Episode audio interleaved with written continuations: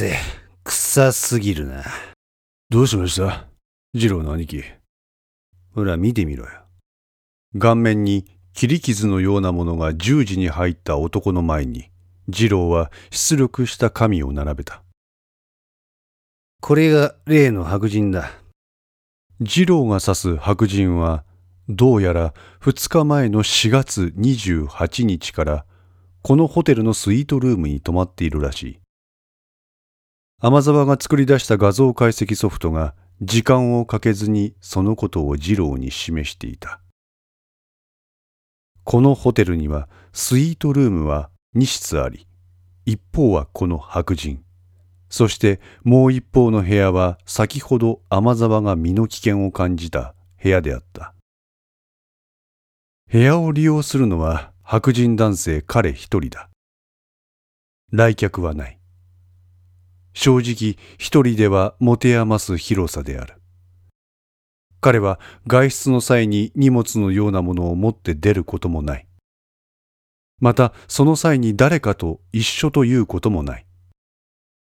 時折スマートフォンをいじりながら誰かと連絡を取り、ホテル内のロビーでくつろいだり、スイート利用者の特権なのかもしれないバーカウンターでウイスキーを飲むこともある。その時にも彼以外の人の気配はない。しかし今日の朝、彼の宿泊する部屋に初めて男が一人訪ねてきた。それが相馬が行方を探していた殺官だった。今まで白人以外誰一人人の気配がなかったスイートルーム。そこに一人来訪者が現れたことは象徴的でもあったが、その先がさらに二郎に疑惑を抱かせた。来訪者である警察官。以降、彼の足取りが途絶えたのである。この来訪者はまだ白人の部屋におるっちゅうことですか？え？こいつ見てみろ。今度は二郎は手元のラップトップを操作し、別の人物を抑えた映像を示した。何ですか？この外人集団。二郎と相馬がホテルの外で見かけたビッグシルエットの服を着た屈強な外国人集団の姿がそこにあったのだ。まあ見てな。ボタンを押すとその外国人の動きが時系列で再生された。ロビーで自然と合流した彼らはそのまま流れるようにエレベーターに乗りスイートルームがある27階で降りるするとそこには清掃スタッフがいた。お外国人の中の一人が清掃スタッフと接触し手振り身振りを交えて何かを話している。清掃スタッフは彼に手を振り何かを拒んでいるようだった。なんか揉めとるんですかね。いや外国人が清掃スタッフの体を掴んだ。そして彼が身につけるエプロンポケットの中に何かをねじ込んだ。すると清掃スタッフは急に従順になり外国人集団を今清掃していた部屋の中に通した。この部屋天沢の兄貴泊まった部屋じゃないですか。そこから経つこと1時間。彼らはその部屋から再び姿を現したのである。顔に切り傷のある男は考えたなるほどこういうことか。そう。こいつらがあのホテルの従業員に金握らせて天沢兄貴の部屋に先に入っとったってわけや。しかしこいつらなんでこんなことを？こう言った直後彼はあっと声を上げた。ボストンバッグ持っとるじゃないですか。大きめのやつ2つ。え、盗みですか？盗みに1時間かける？いや、手際悪すぎですね。天沢兄貴の部屋のバルコニーの鍵開いとったやろ。はい。そこで二郎は先ほどの白人の写真を指す。兄貴の部屋と白人の部屋は隣同士なんや。え？この二郎の言葉を聞いた彼は絶句した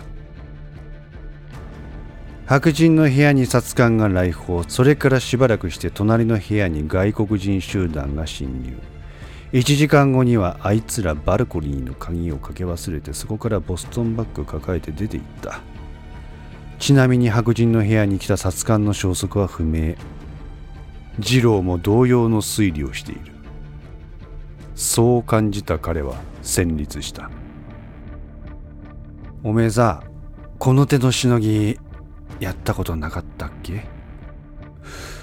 兄貴それ今の俺に言います。その場にいた二人に重苦しい空気がのしかかった。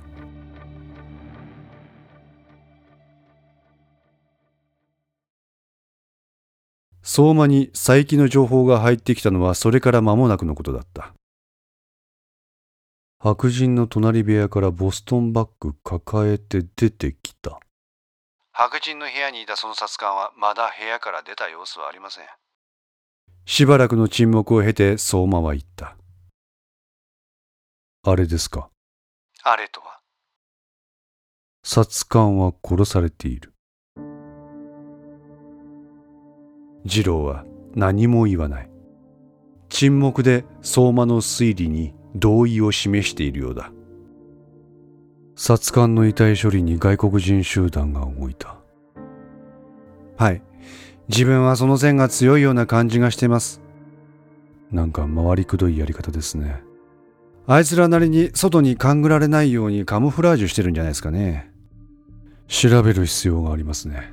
これ警察の方であと調べてもらっていいですか？はい。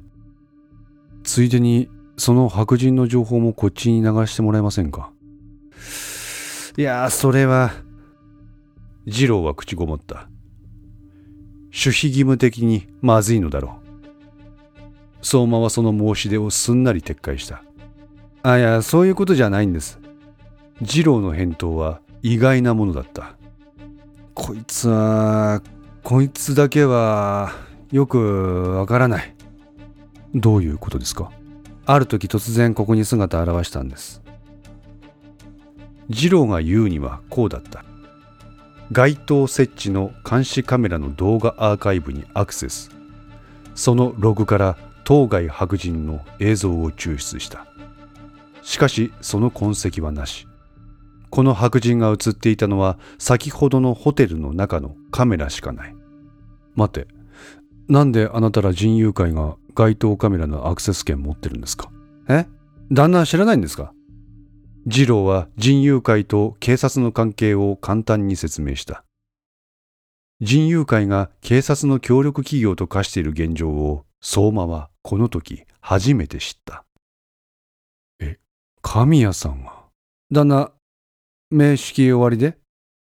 まあ、ええ。相馬ははっきりとしない返事をした。あとにかくまああの白人やばい匂いしかしませんわ。どうやって街頭カメラの監視の目をかいくぐったのかは分かりませんが、何らかの目的があって自分の姿を消しているってことですね。ええ、そうとしか考えられません。じゃあ、なんでホテルではノーガードなのか。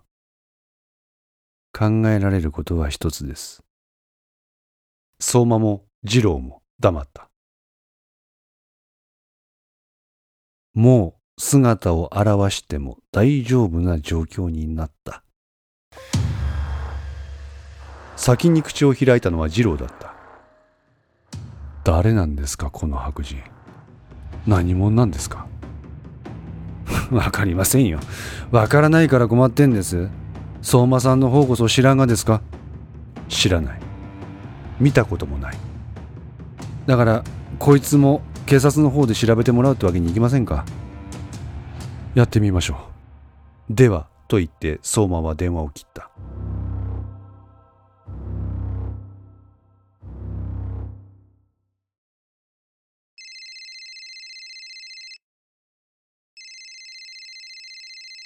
はい、岡田。相馬です。佐伯の情報です。お頼む。金沢駅近くのホテルに確かに佐伯は入りました。そこのスイートルームに誰かを訪ねています。何？で？カメラを見る限り、現在もその部屋にいるようなんですが。ですが、なんだ？奴はもうそこにはいないかもしれません。ん？なんで？相馬は二郎からの情報をそのまま岡田に伝えた。わかった。そのホテルに捜査員を派遣する。お願いします。相馬、お前は佐伯の件はこれで一旦離脱してくれ。はい。で、自分どうしますか？相馬、片倉だ。岡田の電話から片倉の声が聞こえた。一体何が起こっているのかつかめない相馬は言葉を失った。たった今からお前を剣道からと声戻す。お前は俺の指示で動け。え？なんで？なんでもいいやや。ここには道明理事官もいらっしゃる。え？一体どこから出してるんだと思うほどの妙な声を相馬は出した。お前はそのまま金沢駅周辺におかしな様子がないから探ってくれ。あ、はい。今のところ金沢駅で丸箱のようなものは見つかっていないとなればそれ以外の可能性を当たる必要がある警備総出で周辺の捜索をしろお前はお前なりの判断でテロの防止に全てを注げ応援はない自分一人で何ができるっていうんですか使えるものは何でも使え。無茶ぶりだ。片倉からたまには休めと石川に帰るよう言われ帰ったら帰ったで監督のフォローをせよと言われた。彼は言われるがまま岡田の下で古田と連携。鍋島能力の研究者である医大病院の三貞公信の情報を取るために木下鈴と接触した。その後ひょんなことで雨宮の遺体の第一発見者になってしまう。医大病院にさらに入り込むために病院部長の井戸村と坊山に接点を持ち入院する南と接触。彼から光貞に関する情報を入手しさらに光貞本人と直接対峙して彼の籠絡に成功した。この間わずか4日間。かなりの成果だ。続いて岡田から佐伯の行方を追えと命じられそれを抑えたかと思えばここで金沢駅テロの兆候をつかみ取れという。任務の困難さと労働時間の過酷さはブラック企業の比ではない。しかしことここに至って片倉のこの指示は相馬に事が逼迫していることを悟らせた。もう一ついいですか？ねえ。片倉の携帯に相馬から写真が送られてきた。その写真を見た片倉は首をかしげる。どうした？銅メキが片倉に声をかけた。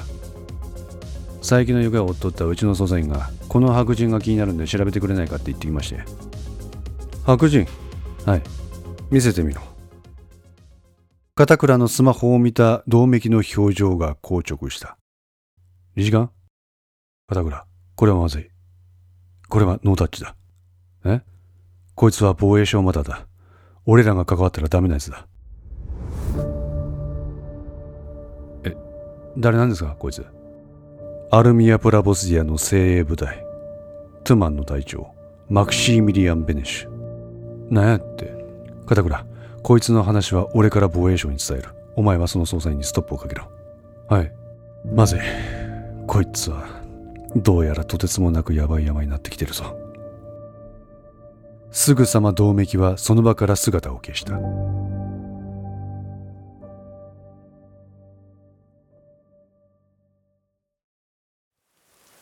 古田は金沢駅から1キロ程度離れた交差点に差し掛かっていた。古田の前方10メートル先に麻戸の姿がある。その姿を見て古田はため息混じりにつぶやいた。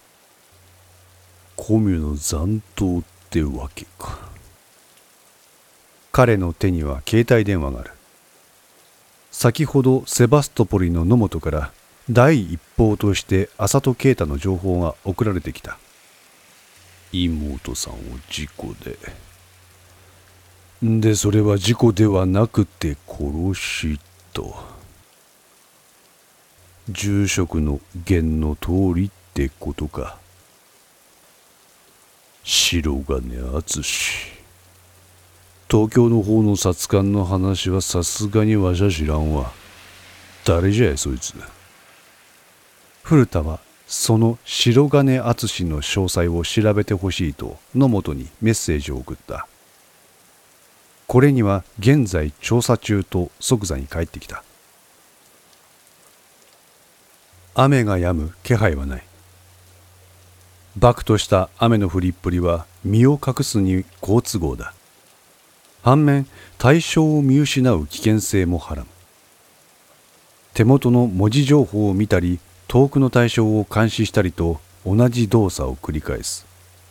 するといい加減この単調な動きに飽きが来て不意によその様子を見て気を紛らわしたくなる。この時の古田もそうだった。ガラガラガラっと近くでシャッターを開ける音が聞こえたのでそちらの方を見る。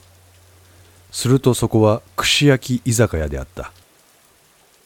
どうやらこれから夜の営業に向けて仕込みを始めるのだろう。そういえば昼食はまだだ。途端に彼の腹の虫が騒ぎ出す。意外が。後や。後で食えばいい。古田は自分に課した麻戸の尾行という任務に意識を戻した。あつい先ほどまで対象の姿を確実に抑えていたのにこの一瞬の油断。そして先ほどより幾分弱くなったといえしっかりと降るその雨が麻戸の姿をかき消してしまった。見失った。えも言われぬ虚脱感が古田を襲う。しかし次の瞬間彼は気がついた。麻戸はそこにいた。青になった歩行者信号の下で彼はただ呆然と立ち尽くしていた。先ほどまで動きがあった対象が突然動きを止め周囲と同化するようにただ立ち尽くす。そのために古田は彼を見失ったのだった。これに安堵の表情を浮かべた古田だったが同時に疑問を持った。信号が進めの合図を出しているというのになぜ彼はその場から動かないのか。この疑問の答えは彼の頭上にあった。そこには信号機に地名を記した白地に青文字の看板があった。白金。